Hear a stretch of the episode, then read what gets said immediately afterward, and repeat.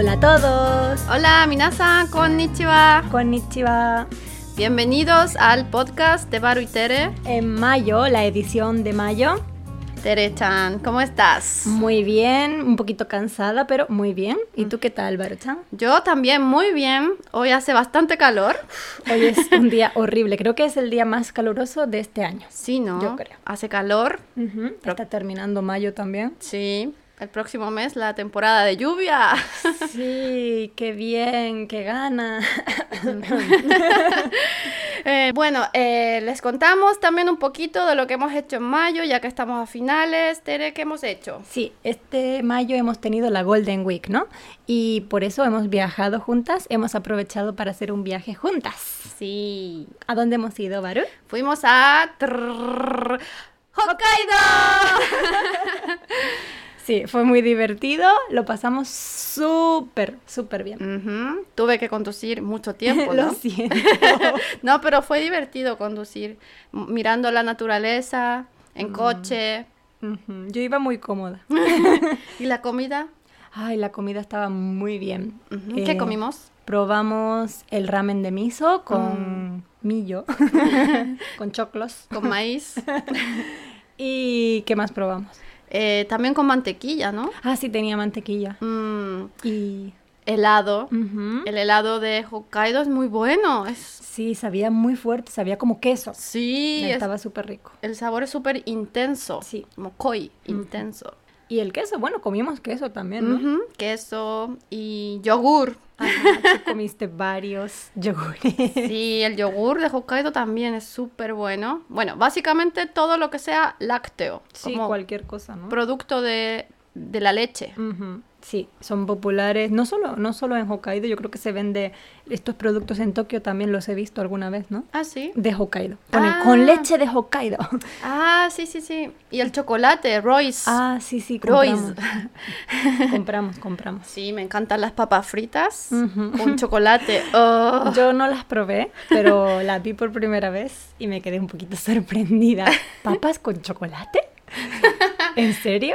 Es buenísimo. Yo también al principio pensé como, hoy papa con chocolate, que, que debe ser una combinación muy mala. Mm, Pero una vez que rara. lo probé fue, oh, esto está buenísimo. Ya, quizá debería haberlo probado, pero bueno, en el próximo viaje lo voy a probar. Mm. ¿Y a dónde fuimos? Uh, muchísimos sitios, ¿te acuerdas de los nombres? Más o menos, eh, Rusutsu, Rusutsu, la primera noche, sí. después, eh, bueno, Sapporo, Y un parque que se llamaba Noporo. no Poro, sí, sí, Mm. y mi casa, que nos sonó muy divertido porque en español es como... Sí, como mi casa, ¿no? No ie. Y había un Godzilla en mi casa. Ahí. Esa frase es muy extraña. En mi casa había un Godzilla. Sí. ¿Qué más? Y- BA BA. para las alpacas. Sí, vimos alpacas muy bonitas. Y se supone que íbamos a ver flores, pero ahora, em, a principio de mayo, es muy pronto todavía, Mm, así que no pudimos verlas. claro, en Furano hay, a- había, pero muy Mm, poquita, ¿no? Muy poquitas, sí. ¿Qué Mm. había? ¿Violetas era? Ah, no, no, no. Eh, no. Lavandas. Lavandas, exacto, Sí. lavandas, muy poquitas. Pero poquito. Y de ahí ya volvimos a Sapporo, la última noche la pasamos en Sapporo otra vez. Y ya de regreso a Tokio. Sí, ya se se nos hizo un poquito corto. Sí, pero bueno, nos sorprendimos porque en Hokkaido había muy poca gente. Sí, yo me imaginaba que iba a haber muchísima porque era Golden Week y bueno, porque Golden Week todo el mundo viaja, ¿no? A diferentes sitios, pero afortunadamente no encontramos a tanta gente, ¿verdad? Sí, nos, nos preguntamos por qué será. Quizás la gente de Tokio quizás prefiere ir cerca, como hay corona, a lo Mm, mejor prefieren sí. ir a, no sé, a lugares más cercanos. Mm, Yo he escuchado que este año Kamakura o mm, Hakone, por ejemplo, también eh, tenía mucha gente. Sí, no, pero a Hokkaido creo que no mucho porque ya es lejos. Mm, Y luego también he escuchado que antes en Hokkaido había muchos turistas de China, por ejemplo, o de Rusia, pero como ahora con el corona no pueden venir, Claro, entonces fue como un poquito tipo choque, no sé si cultural, pero choque, choque. choque de ciudad, porque claro, en Tokio hay mucha gente y, y de repente vamos a otro lugar y, y, había poquito. Obviamente en cualquier otro lugar hay menos gente que Tokio, pero nos pareció como Sí. Un poco raro, ¿no? Estamos demasiado acostumbradas a Tokio, yo creo. Ese es el problema. Que nos imaginamos que todo va a ser como Tokio en Japón y realmente, como dice mucha gente, Tokio no es Japón, es como otro lugar diferente, ¿no? Sí, ¿no? Y bueno, entonces eh, para el tema de hoy es- hemos escogido hablar un poco de choques culturales. Sí, exacto. Los choques culturales son cosas que te pueden sorprender cuando vives en un país o cuando viajas a un país nuevo porque son diferentes a tu cultura original. Puede ser algo positivo o algo negativo. Claro. Hay que decir que a nosotras nos gusta mucho Japón, desde luego, si no, no viviríamos aquí. Pero las cosas que nos han sorprendido son las siguientes. ¿Empiezo yo o empiezas tú? Empieza tú, Tere, por favor. Vale. Bueno, la primera es un poco extraña, pero antes de venir a Japón, yo iba mucho a un restaurante de sushi que estaba cerca de mi casa y me encantaba el sushi de España. Yo pensaba que este era el sushi original. ¿Sí? ¿Y qué tipo de sushi había en Canarias? Bueno, yo no lo sabía, pero la- las bolas de arroz parece que son demasiado grandes y además tienen azúcar. Mucho ¿Azúcar? azúcar, sí. Pero dentro del arroz. Sí, sí, está hecho con azúcar, se mezcla con mucho azúcar, entonces el sabor es mucho más dulce que el de Japón. Ay. Y yo no lo sabía, no me parecía que fuera dulce, pero cuando llegué a Japón y probé el sushi de aquí, me di cuenta de que era totalmente diferente. El arroz no está tan pegado como la bola de arroz que comíamos en España y el pescado era mucho más grande, muchísimo. Entonces, este choque cultural fue positivo.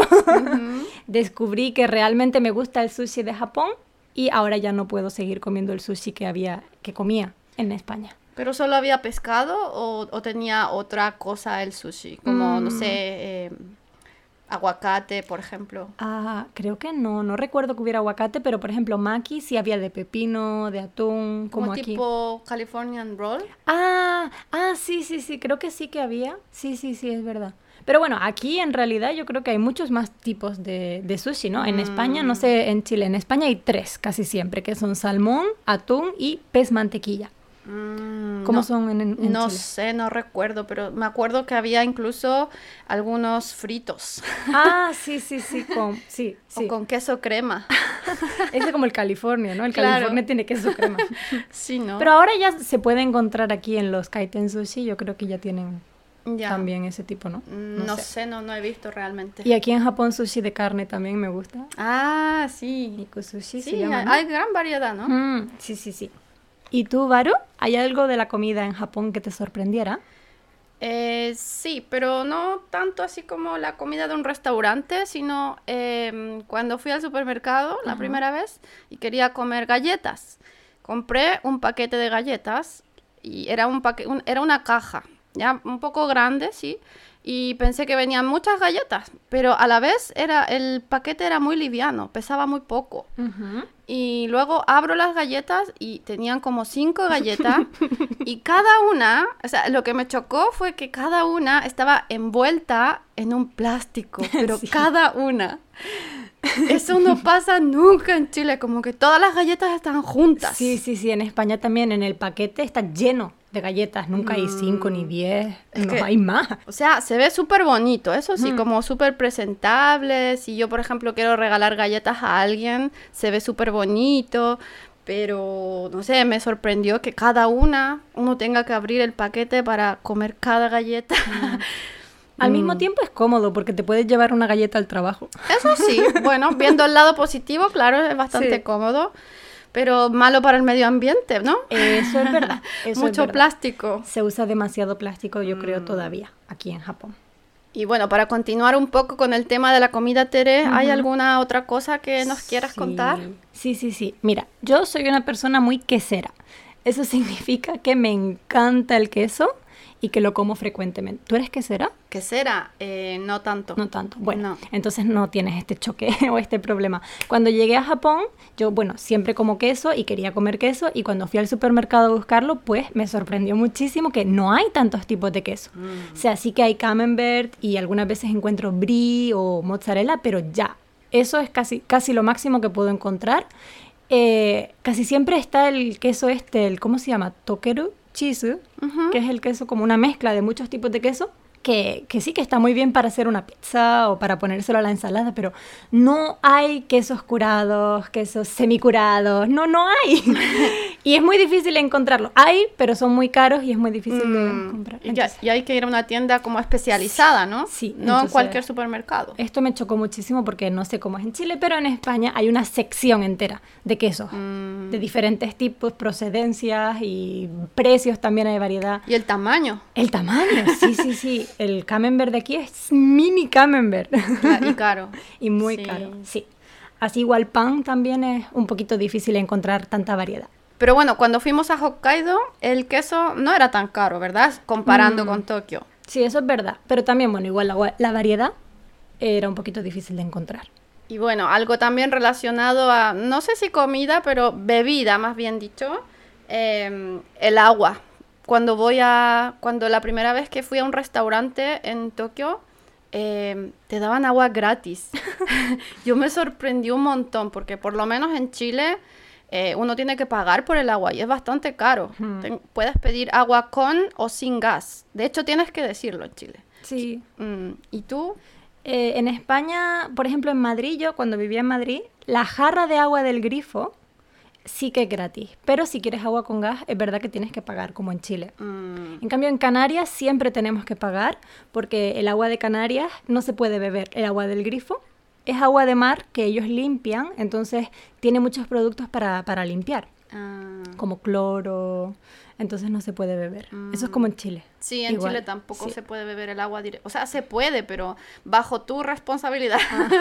Porque claro, el agua en Chile tiene muchos minerales que vienen de la cordillera, de los Andes, em, y en verdad no es buena. O sea, de sabor no sabe bien, no es rica el agua en Chile. Claro, por eso no es gratis también, yo me imagino. Mm. Porque si no, ellos tendrían que ponerte una botella y pagarla a ellos, ¿no? Claro, exacto. Sí. Y sobre el tema de los restaurantes, a mí me gustaría añadir las colas en los restaurantes. Las colas, las filas. Sí, las filas que hay antes de entrar. Eso en España, no sé, no, no, creo que no lo he visto nunca. Y me sorprendió muchísimo. Yo al principio pensaba que regalaban algo, porque hay tanta gente. Sí. ¿A ti te sorprendió también? Sí, también me sorprendió que hay filas largas y no es porque haya solo un restaurante abierto. No. A veces hay montones de restaurantes abiertos, pero solo uno sí. Tiene una fila larga. Pero me parece como muy bueno, o sea, por una parte me parece súper bueno como Sugoi, la paciencia que tienen los japoneses para estar ahí esperando. Mm, Como que realmente quieren entrar y entonces hacen la cola. Yo alguna vez he hecho cola en Japón para ir a un restaurante, pero muy pocas veces. En España yo creo que, no sé, voy a hablar como generalizando, pero un, un español encuentra cola o fila delante de un restaurante y no quiere ir. Dice como, va, bueno, venimos otro día, vamos a ir a este que tiene más gente, espacio, menos claro. gente, ¿no? En Chile también. Sí, también, o sea, no, no nos gusta hacer filas para nada. No, no tiene que ser algo súper especial, un regalo. Bueno, para el iPhone siempre la gente hace Ah, fila en sí. España, pero ya. O en los conciertos. Ah, sí, sí, sí, para conseguir la entrada. Sí. Pero fuera de eso, un restaurante, no, ya, ya mañana, mañana podemos venir Mm. Claro. también. A menos que no haya ningún otro abierto. Claro, en ese caso sí. Y bueno, ya fuera del tema de los restaurantes o comida, también me gustaría mencionar eh, que otro choque cultural que tuve en Japón, que fue muy positivo, eh, fueron los servicios de Japón. Por ejemplo, las tiendas te atienden súper bien y te, y te dan la bienvenida, irashaimase, y, y te, te despiden y es súper, eh, la gente como que realmente quisiera trabajar. Sí, están como muy atentos. Yo no sé si realmente quieren trabajar o no, pero parece que sí. Bueno, por lo menos lo hacen, sí, ¿no? sí, parecer parece. que no sé, en Chile por lo menos a veces hay que casi que rogarle a la persona de la tienda, oye, por favor, atiéndeme. Y se enojan. Sí, se en enfadan. España está mejorando, está mejorando la situación. En España yo creo que últimamente la gente te habla como que tengas un buen día y mm, gracias por venir, mucho más amable que antes. Uy, pero aquí es como... Aquí es Sugoi. exagerado, sí. y de hecho una vez me pasó que yo compré un diccionario elec- electrónico en Japón y después como de un año el diccionario no funcionaba. Entonces fui al servicio técnico, pero no tenía la boleta, no tenía nada. Fui al servicio técnico de Casio y yo preocupada porque no tenía eh, un comprobante de que yo compré ese diccionario en esa tienda. Y resulta que me dicen, no, no te preocupes, eh, deja el diccionario y me lo arreglaron gratis. ¿Gratis? Gratis. Buah, qué fuerte, ¿no? Es que eso nunca, pero nunca pasaría en Chile. O sea, me dirían, si no tienes la boleta, no te lo podemos arreglar. Sí, yo creo que en España igual sin el ticket, nada. No te, no te arreglan nada. Entonces dije, wow, en Japón todo funciona como súper bien. No sé si hay otro país que funciona todo así también, no lo sé. Cambiando un poco de tema, eh, esto es un choque cultural eh, negativo, voy a decir. Pero bueno, no tanto. Cuando estaba buscando un piso en Japón, yo quería un apartamento que tuviera un balcón. Porque, bueno, yo antes había vivido en casas con balcón y me gustaba tener una pequeña mesa con dos sillas para almorzar o desayunar. cuando ¿La terraza? Mm, sí, no necesariamente tan grande, sino un balcón. En España los balcones casi siempre te cabe una mesita o un par de sillas Ya. Para, para pasar las tardes ahí cuando hace buen tiempo Mm. y cuando vienen tus amigos a casa puedes estar en el balcón un rato. Y siempre que íbamos a ver un apartamento, un piso, yo quería ver cómo era el balcón y siempre salía y el balcón era como mega estrecho, súper chiquito, solo para tender la ropa. me costó muchísimo encontrar uno en el que me cupiera al menos una mesa, una, perdón, no una mesa, una silla. Entonces yo ahora tengo una pequeña silla en mi balcón y creo que soy la única persona en mi edificio que usa el balcón, que yo me pongo allí con mi bikini a tomar el sol cuando hace ¿De buen verdad? tiempo. ¿Y no te mira la gente? No me ven porque delante de mi casa no hay nada, pero me costó mucho encontrar un balcón donde poder poner una pequeña mísera silla. Yo quería solo una silla.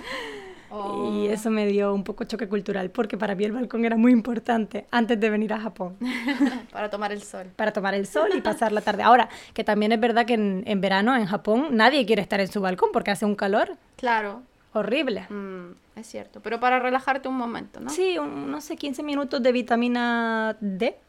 Sí. bueno, otro choque, hay muchos choques culturales, pero bueno, otro que me sorprendió muchísimo, ¿Cuál fue? Suspirar. Mm, Tameiki suru. ¿Te refieres a que la gente no suspira?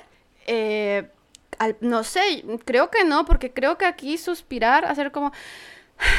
Es como algo negativo. Sí, no, sí, creo que sí. Entonces me recuerdo que una vez yo suspiré, pero es que en Chile, por ejemplo, la gente, no sé en España, pero la gente suspira como porque sí, o sea, sin razón. A veces porque, no sé, me falta el aire y, Sí. y- y- y suspiro, no necesariamente porque estoy enfadada o...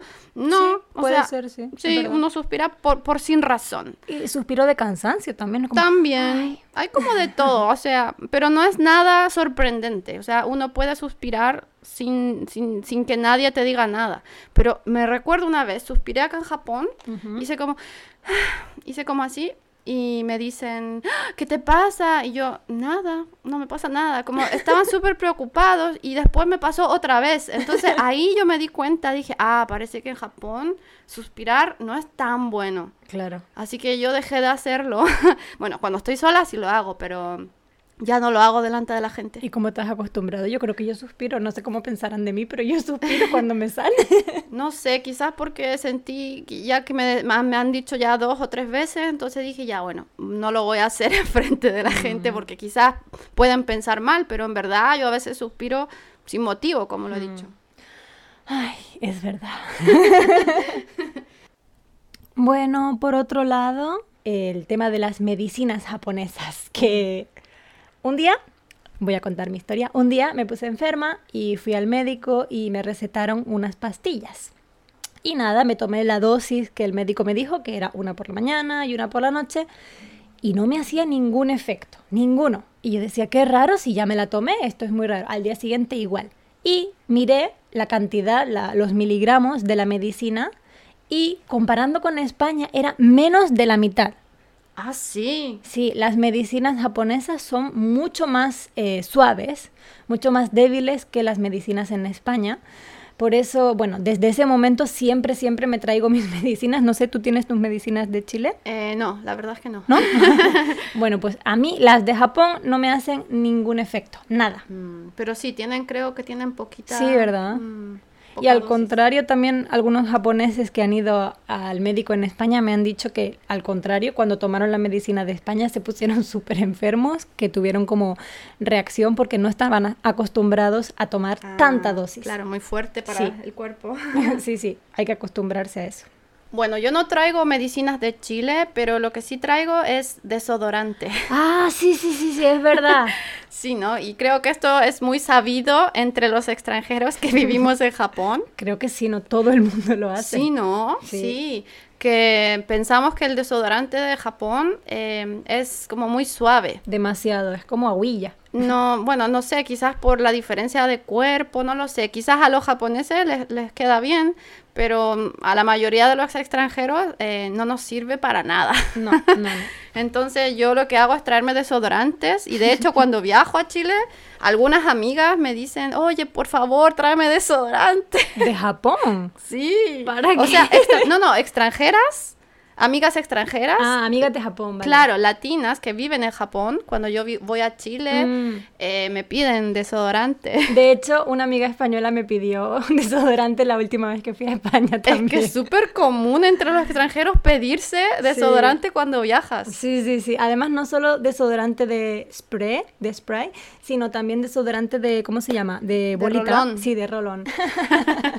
Bueno, cambiando otro tema, también algo que me sorprendió muchísimo cuando llegué a Japón es que no hay perros callejeros. Mm. Bueno, perros callejeros son los perros que no tienen dueño, que están en la calle y no tienen casa. ¿En Chile hay muchos?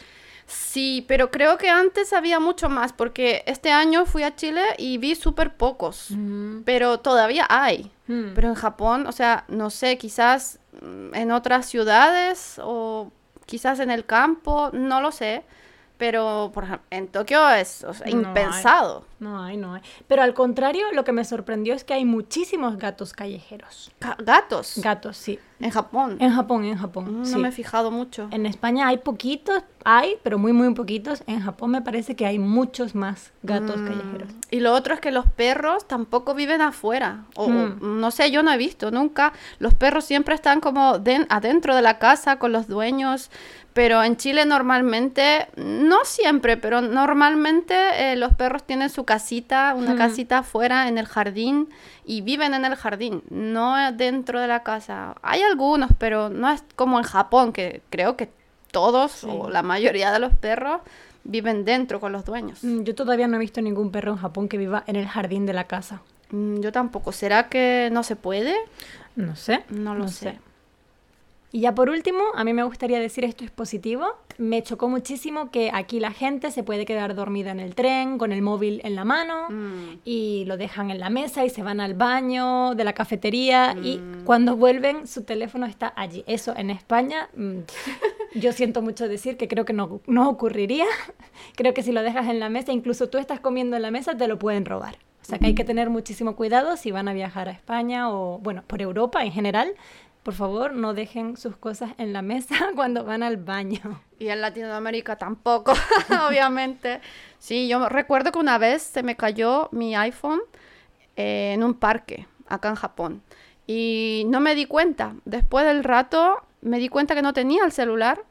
Y dije, bueno, voy a ver si es que lo encuentro. Y estaba en el mismo lugar tirado en el suelo. Es que eso es súper fuerte. Eso es como, no sé, es totalmente diferente. Es que si pierdes tu móvil, tu celular, las probabilidades de encontrarlo son casi que 95 o quizás más, 99%. Sí, sí, sí, es increíble. O sea que eso, muy, muy positivo. Punto, punto para Japón. Sí, increíble. O, o la billetera. Sí, sí, sí, realmente cualquier cosa que se te caiga lo vas a poder encontrar aquí en Japón. Mm, Sí, en nuestros países creo que es difícil. Mm, ya poco a poco imposible, yo creo.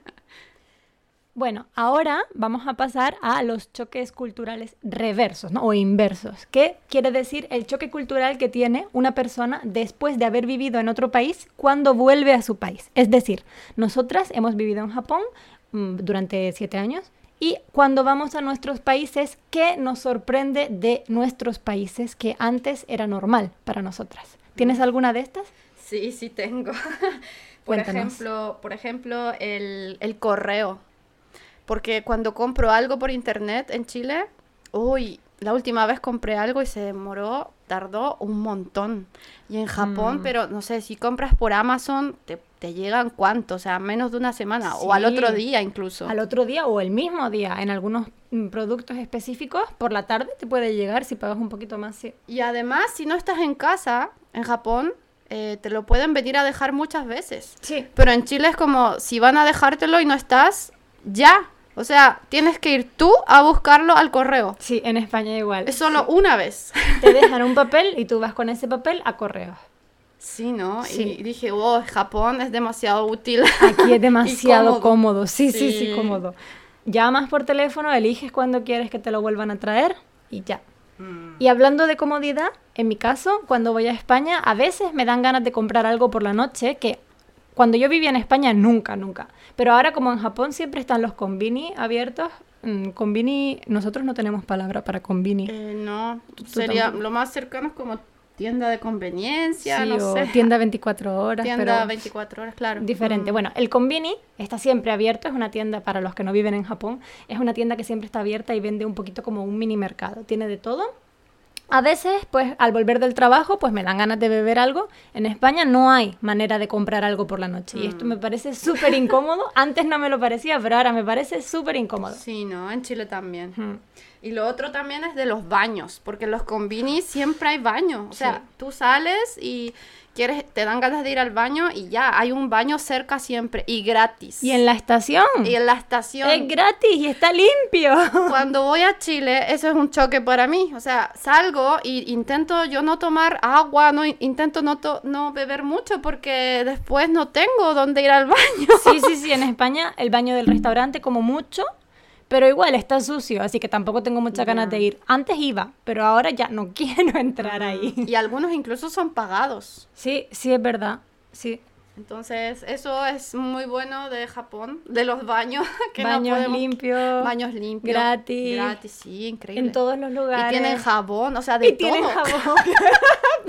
Es algo tan básico. Debería ser algo tan básico. Y mira, algo que me pasa a mí también con mis amigas algunas veces es que cuando estoy en un restaurante, eh, bueno, y mi familia también, y estamos hablando, pues parece ser que hablo mucho más bajo de lo que hablaba antes. Yo antes cuando vivía en España hablaba en voz mucho más alta. Yo creo que los japoneses piensan que soy un poco urusai, pero en comparación a mi yo de antes parece que soy bastante silenciosa y no me oye. Mi- mis padres me dicen, pero ¿por qué hablas tan bajo? Habla más alto, que es que no te escuchamos. Hay mucho ruido en esta cafetería, en este restaurante. Teresa, habla más alto. Sí, yo lo veo, pero en el metro. Cuando voy en, en el metro en Chile, es que todos están hablando súper fuerte, están todos como... Y me parece como raro, porque claro, en Japón es como al revés. Bueno, a Sí. menos que sea un sábado por la noche que ahí todo el mundo está hablando, pero Sí. normalmente la gente habla en el metro un montón y por teléfono. Y, y, eh, yo digo, oh, qué urusai. Bueno, y ya del mismo tema, de los choques culturales, hoy hemos preparado una actividad de eh, comprensión auditiva. Vamos a escuchar cuatro audios de cuatro personas que han vivido en un país o viven en un país que no es el suyo. Vamos con el primer audio. Hola a todos, mi nombre es Lucrecia y soy mexicana. Me casé con un japonés y por esta razón me mudé a Japón hace 23 años. Ha sido una experiencia increíble. Pero hace tres años volví a cambiar de residencia y ahora vivo en el estado de Michigan en Estados Unidos. Ya había vivido en este país cuando fui estudiante en la universidad así que sabía más o menos cómo sería la vida cotidiana en esta ciudad pequeña en donde vivo. Sin embargo, hubo algo que me sorprendió muchísimo, el reciclaje. En Japón se recicla casi todo, y la recolección se hace dos o tres veces a la semana. Solo hay que sacar la basura en el día indicado y listo. En donde vivo, el camión de la basura pasa una vez a la semana y solo se reciclan ciertos plásticos, vidrio y cartón. Las bolsas plásticas, la ropa y las baterías hay que llevarlas a lugares especiales que son pocos y generalmente están llenos. Entonces, como no es fácil reciclar, poca gente lo hace. Aunque el gobierno de Michigan hace campañas de reciclaje durante todo el año, las personas solo piensan verde durante la famosa limpieza de primavera. Como es una época de renovación y ya con el clima más agradable, los Michiganders comienzan con sus proyectos de limpieza por toda la casa, el jardín y la cochera. Tanto en Japón como en Estados Unidos hay muchas cosas que se hacen a través de la tecnología, por lo que espero que muy pronto alguien invente una máquina que recicle más rápido y sea muy accesible para que los estadounidenses reciclen todo el año. Gracias. ¡Wow! Muy interesante, ¿verdad? Sí. ¿Puedes recordar dónde vive esta persona?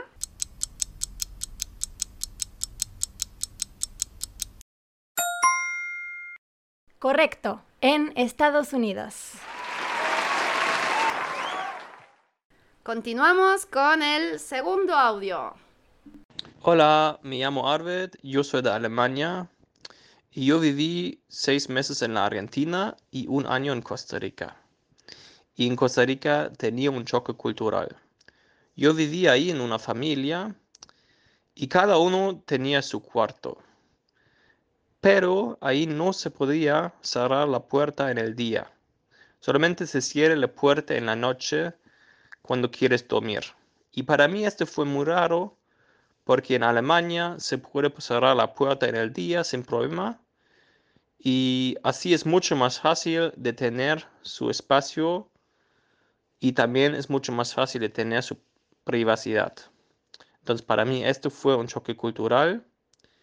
Ese choque no tenía en Argentina porque ahí, la cultura es mucho más parecida a la cultura europea. Mm, yo no lo sabía. ¿Puedes recordar en qué país vivió esta persona?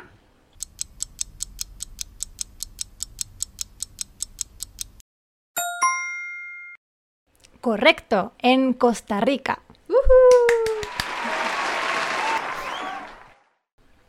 Bueno, vamos a seguir entonces con el tercer audio. Hola, me llamo Sara, soy japonesa. Ahora vivo en España pero he vivido en muchos países. Una cosa que me pasó cuando vivía en Bolivia es que nada más llegar me di cuenta de que muchos bolivianos estaban masticando algo verde. Pensaba que era un tipo de chicle.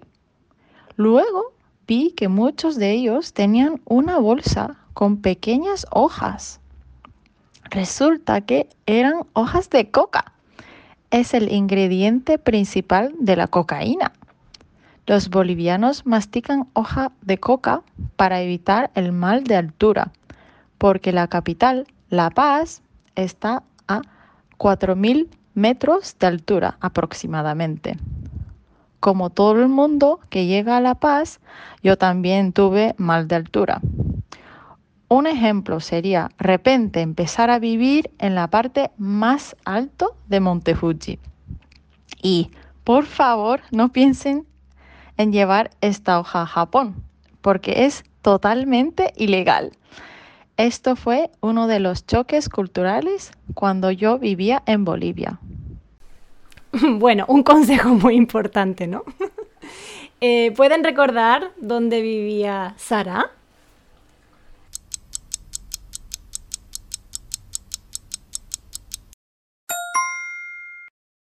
Correcto, en Bolivia.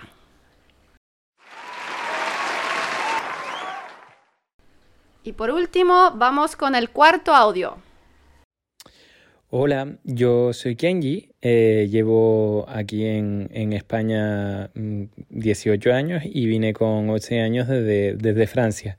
Eh, soy psicólogo social y, nada, que con el idioma pues me han ocurrido una serie de situaciones bastante graciosas porque a pesar de llevar años aquí, eh, sigo teniendo problemas con los falsos amigos. Y por ejemplo, pues eh, muchas veces en español, cuando quiero decir toalla, digo servieta, porque en francés servieta, se, eh, en francés toalla, se dice serviette. O, por ejemplo, eh, abro la luz en vez de encender la luz, porque en francés se dice ouvrir la lumière. O también me pasa con truco y cosa, porque una cosa en francés c'est un truc. Entonces, pues bueno, esa es un poco mi, mi experiencia con los, los, falsos, eh, los falsos amigos. Mm, interesante, ¿no? ¿Pueden recordar dónde vive este chico?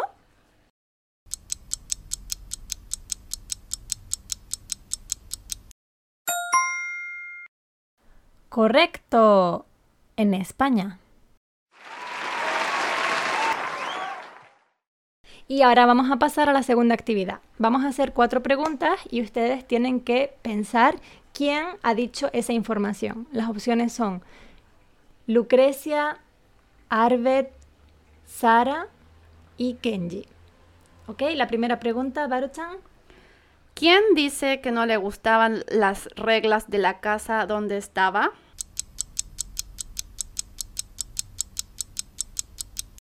Segunda pregunta, ¿quién dice que en su país eso es ilegal?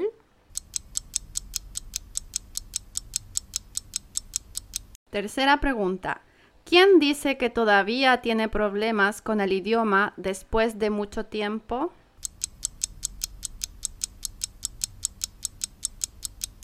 Y por último, ¿quién dice que le gustaría que en el futuro el gobierno cambiara la situación?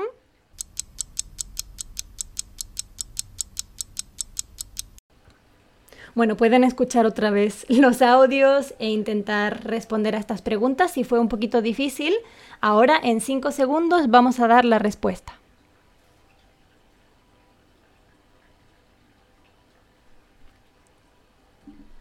Para la primera pregunta, ¿quién dice que no le gustaban las reglas de la casa donde estaba? Es Arved.